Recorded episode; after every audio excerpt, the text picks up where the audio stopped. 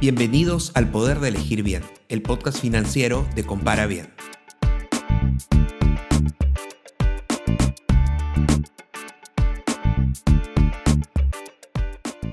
Un año nuevo es una oportunidad para evaluar lo aprendido, renovar fuerzas y replantear metas. Este 2021 es especialmente importante porque debe ser el año de la recuperación para todos los que sufrimos el 2020. ¿Qué debemos tomar en cuenta para definir nuestros planes para este año?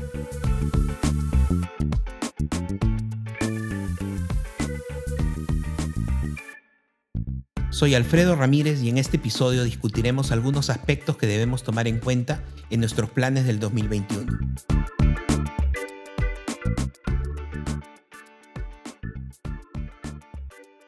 El 2020 ha sido un año que definitivamente va a marcar la vida de muchas personas. Algunos han sufrido la enfermedad más importante del último siglo, pero también otros perdieron familiares y amigos. Otros han sido afectados económicamente. El 2020 rompió récord de caída de ingresos y pérdidas de empleos en casi todo el mundo. La economía mundial ha visto la contracción más grande desde las guerras mundiales. Algunos perdieron empleos y otros han visto reducidos sus ingresos. Esto impacta en todas las demás decisiones económicas, como dónde vivimos, qué comemos o en qué escuela ponemos a nuestros hijos. Ha habido impactos por todos lados, y creo que lo hemos vivido desde los más vulnerables hasta los más acomodados. Lo principal es que la pandemia no se ha acabado, y estamos viendo cómo una nueva ola de contagios se expande por el mundo entero, impulsada por la fatiga, las restricciones que las personas presentan, como nuevas variantes del virus que logran que el contagio sea más fácil que hace un año.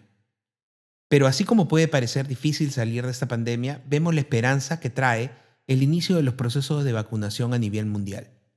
La ciencia nos ha demostrado que los seres humanos somos capaces de avanzar muy rápido cuando tenemos un objetivo común y cuando se concentran esfuerzos y se comparte información, algo nunca antes visto en la historia de la ciencia a una escala tan grande. La vacunación no va a ser un proceso fácil, y aún falta superar muchas barreras logísticas y de gestión para lograr que el acceso a la vacuna sea global y masivo. Además de convencer a buena parte de la población de la seguridad y la efectividad de las vacunas, un proceso que es tan difícil como lo ha sido lograr diseñarlas y probarlas. Este año 2021 comienza con la esperanza de ser mejor que el 2020 y que sea el inicio del fin de la pandemia, que nos ha tenido a todos paralizados por mucho tiempo. Desde el punto de vista personal, cada cambio de año es una buena oportunidad para redefinir nuestras metas y tomar decisiones para lograrlas. Es un buen ejercicio que también debe verse reflejado en nuestra vida financiera. Aquí te damos algunos consejos para que consideres a la hora de definir tus metas para este nuevo año. Antes que nada, evalúa lo que has aprendido el año pasado y usa esa experiencia para este año. A pesar de todo lo que significó el 2020, hemos sacado buenas lecciones y aprendido nuevas cosas. Muchos han empezado nuevos negocios o han aprendido a controlar mejor sus gastos. Algunos están educándose más en finanzas personales, por ejemplo, escuchando este podcast. Recuerda que no comienzas desde cero, siempre empiezas desde algo y ese aprendizaje te va a servir mucho. Haz una lista de las cinco cosas más importantes que aprendiste este 2020 y escribe cómo piensas aplicarlo en el 2021. Ok, ahora el siguiente paso es entender tu situación actual. ¿Cómo se ven tus cuentas ahora que comienzas el año? ¿Cuáles son tus ingresos? ¿Cuánto tienes de deudas? ¿A quiénes les debes? ¿Y cuáles son tus principales gastos? Esto se parece mucho a un presupuesto. Ya en episodios pasados hemos explicado cómo utilizar un presupuesto para controlar tus finanzas. Es un buen hábito comenzar con un presupuesto típico para un mes y luego ir ajustándolo conforme pasa el tiempo. Si uno de tus objetivos es salir de deudas, lo que, si tienes deudas, debería ser una prioridad. Debes identificar todas aquellas cuentas que debes, el préstamo, la tarjeta de crédito, lo que te prestó tu amigo, etc.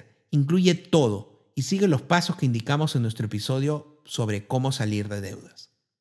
Otro aspecto a considerar es la variable de lo impredecible. No sabemos qué nos depara el futuro. Como hemos visto, el escenario es muy incierto globalmente con la pandemia y la vacunación nuevos confinamientos o relajación de medidas. Cada uno de estos supuestos puede afectar nuestra economía. Ante esto, una herramienta muy útil es definir escenarios. Los escenarios sirven para estar preparados, ya sea que pase lo mejor o lo peor que pensamos. El solo hecho de considerarlos nos ayuda a pensar en las decisiones que debemos tomar, y a estar atentos cuando un escenario pueda volverse realidad. Lo importante es identificar qué señales nos indican qué va a suceder y además qué acciones debemos tomar si es que este escenario se vuelve más real. Se pueden tener miles de escenarios posibles sobre lo que vendrá, pero es recomendable manejar al menos tres. Uno optimista, es decir, si todo va bien, uno pesimista, si todo se complica, y uno moderado, el punto medio. Sobre todo, estos tres escenarios deben ser realistas, es decir, que puedan suceder dentro de las probabilidades. Por ejemplo, puedes asumir que va a haber un aumento de las ventas por la relajación de las restricciones, ya que es probable, pero no tiene sentido considerar como tu escenario optimista aquel en el que te ganas la lotería, que es muy poco probable. Un aspecto muy importante a considerar para tu plan de este año es que pongas tus metas. Ponerte metas te da la motivación suficiente para seguir adelante cuando las cosas se ponen complicadas. Unas metas bien trazadas son la gasolina para que sigas con tu plan. Cuando escojas tus metas, debes tener en cuenta que debes elegir metas alcanzables pero desafiantes. ¿Cómo es esto? Por un lado, tus metas deben ser alcanzables. No puedes pretender poner un objetivo tan difícil de alcanzar que al final te frustres y te rindas por no poder alcanzarlo. Tu meta debe estar dentro de tus posibilidades. Dentro de tus posibilidades, pero no tanto. Tus metas deben ser desafiantes, es decir, deben ser lo suficientemente retadoras para que te debas esforzar para lograrlas. Una meta poco desafiante se puede alcanzar muy fácilmente, y luego pierdes el interés de seguir adelante. Si pones varias metas, puedes poner una un poco más fácil de lograr y otra más difícil, de modo que tengas una motivación para continuar. Una meta que nunca debe faltar para ti debe tratar con tu desarrollo personal. Ya sea invertir en tu educación o formación profesional, como encontrar un hobby o habilidad que pueda servir para generar más ingresos. Siempre debes considerar tu desarrollo personal como un objetivo a cumplir.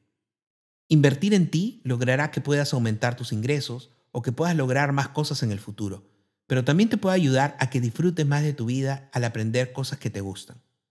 Una forma de invertir en ti es seguir aprendiendo sobre tus finanzas. Esa es una costumbre que no debes dejar, pues te va a ayudar a cumplir tus objetivos financieros y también puedes ayudar a otros como a tu familia y amigos. Si estás escuchando este podcast, estás en el camino correcto. Usa este podcast y muchas otras fuentes confiables de información para aprender más y nutrir tu conocimiento para tomar mejores decisiones financieras. Además, también puedes usar Compara Bien para ayudarte a tomar esas decisiones con mayor información. Compara Bien tiene información de préstamos, ahorros, depósitos, seguros y muchos productos financieros, de modo que cuando estés considerando tomar alguno de estos productos, puedas compararlos y elegir el que más te conviene de manera fácil y gratuita. Entra a la web o descarga el app en tu celular, de modo que lo tengas siempre a la mano. Como aspecto final, debes también considerar que para cumplir todo plan es necesario perseverar. No desanimarse, seguir adelante a pesar de lo difícil que se pueda poner. La fuerza de voluntad es la clave para conseguir lo que te propones. Todos hemos comenzado el año poniéndonos metas y a los dos o tres meses nos damos por vencidos. Ya sea dejar un hábito dañino o cambiar nuestra dieta, la razón por la que fracasamos a veces muy rápido es porque no seguimos adelante. Para lograr esa perseverancia es importante ponernos las metas adecuadas para conseguir la motivación, pero también tener la disciplina para tomar buenas decisiones a pesar del sacrificio que representa. El camino no es fácil, pero lo que nos motiva es llegar a la meta y obtener lo que deseamos. Este 2021 recién comienza. Depende de nosotros llenarlo de buenas decisiones y grandes logros, por más dificultades que nos traiga este año. Este es el año de la recuperación y el crecimiento, y tú eres el principal protagonista de esta historia.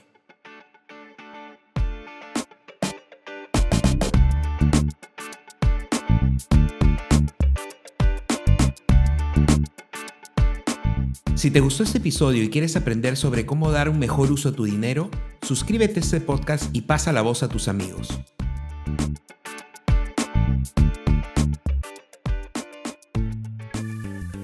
Puedes seguir este podcast en Spotify, Apple Podcasts y YouTube.